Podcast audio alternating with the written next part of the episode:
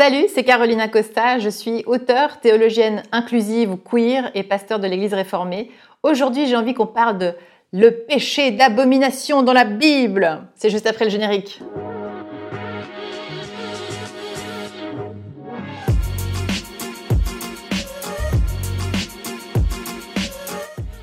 Alors aujourd'hui, j'ai envie de te lire en fait un, une, extrait d'une lettre qui a été écrite en certaines circonstances aux États-Unis, où ils ont aussi vécu ces avancées euh, dans les églises par rapport aux questions LGBTIQA+.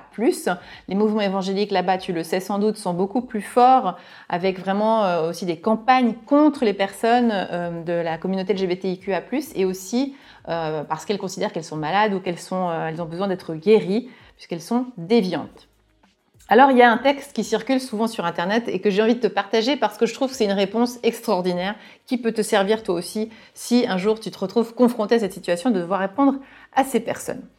Alors c'est une histoire vraie, c'est que lors d'une émission d'une très célèbre euh, animatrice radio aux États-Unis, elle fait remarquer durant cette émission que pour elle, l'homosexualité est une perversion et elle dit c'est ce que dit la Bible dans le livre du Lévitique, chapitre 18, verset 22.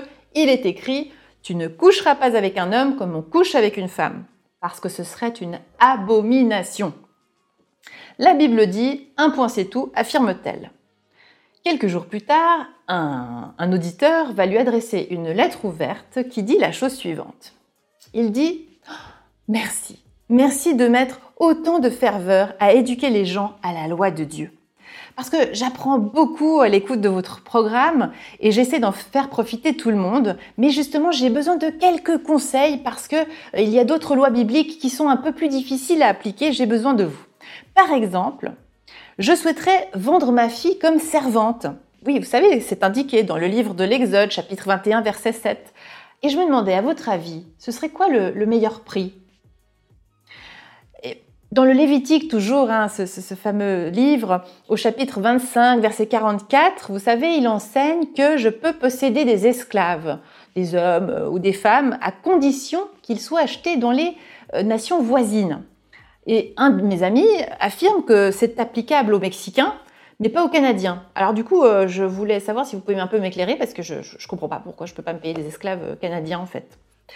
Et puis j'ai un voisin euh, qui travaille le samedi. Bah, c'est comme ça, il veut absolument travailler le samedi. Pourtant, vous savez comme moi hein, que dans le livre de l'Exode, chapitre 35, verset 2, il est dit clairement qu'il doit être condamné à mort. Alors, euh, je me demandais, est-ce que c'est à moi de le tuer ou est-ce que peut-être vous pourriez me soulager euh, et me trouver une, autre solution? Là, je suis un petit peu perdue.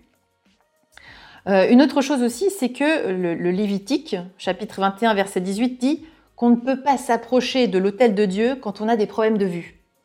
Alors, ça, tombe mal parce que moi, j'ai besoin de lunettes pour lire. Donc, je me demandais si peut-être on pouvait euh, s'arranger sur ce point, si on pouvait voir l'exigence un petit peu à la baisse, euh, parce que ça, m'embête un petit peu quand même.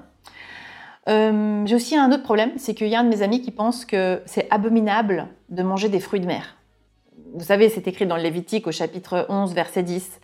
Alors, il dit, lui, que l'homosexualité est encore plus abominable. Je me demandais, en fait, comment est-ce qu'on fait pour comparer ce qui est plus, plus abominable? Peut-être euh, vous pourriez nous, aider sur, euh, sur ce désaccord. Voilà. Euh, je voulais aussi vous dire que je sais que on ne me permet aucun contact avec une femme quand elle a ses règles.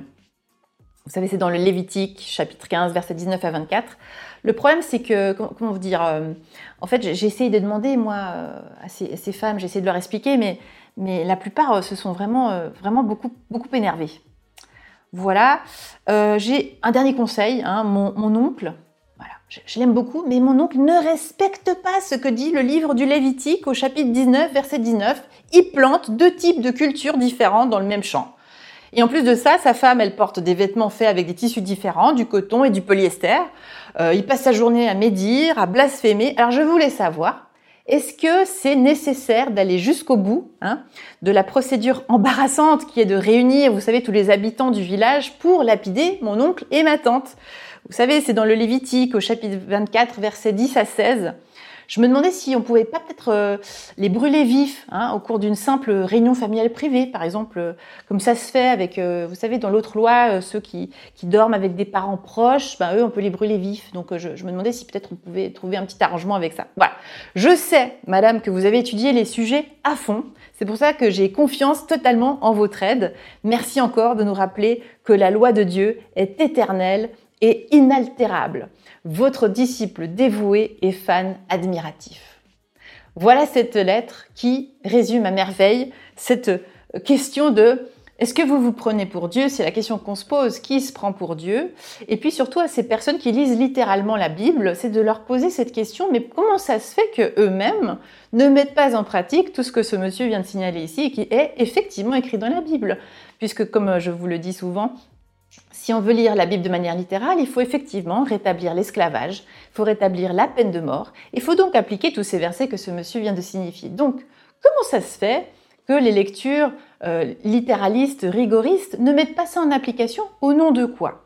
Moi, ça c'est la question que j'ai envie de leur poser et que tu peux aussi leur poser quand euh, on te renvoie vers ce genre de choses. Puis la deuxième chose, c'est que nous, c'est vrai que nous, les, les ce qu'on va qualifier de libéraux, de progressistes ou autres, eh bien nous avons une autre manière de lire la Bible. Nous, on lit la Bible de manière à ce qu'elle donne la vie. Parce que pour nous, nous pensons que Dieu est un Dieu de vie, qu'il désire que nous vivions et qu'il désire que notre projet de vie soit dans l'amour. Donc, c'est vrai que j'avais un pasteur qui me disait, moi, quand je lis la Bible, je mets mes petites lunettes, et si je ne vois pas une parole qui me libère, qui m'encourage, qui me relève, qui m'ouvre vers les autres, c'est que Dieu n'a pas encore parlé.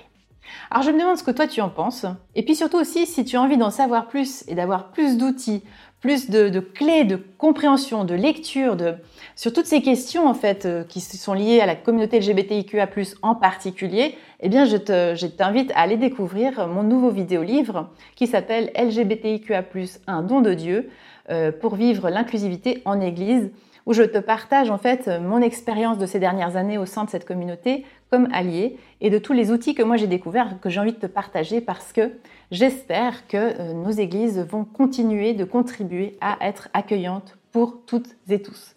Voilà, je t'invite aussi, si tu as envie, du coup, maintenant que tu as compris dans quel cadre se situe euh, la lettre privée que je rédige chaque semaine, eh bien, je t'invite à t'inscrire et à nous rejoindre pour, euh, voilà, te donner d'autres conseils, d'autres pistes, d'autres témoignages et partager avec toi sur ce magnifique euh, cheminement qu'est celui de l'évangile radical, de l'évangile inclusif, d'amour inconditionnel.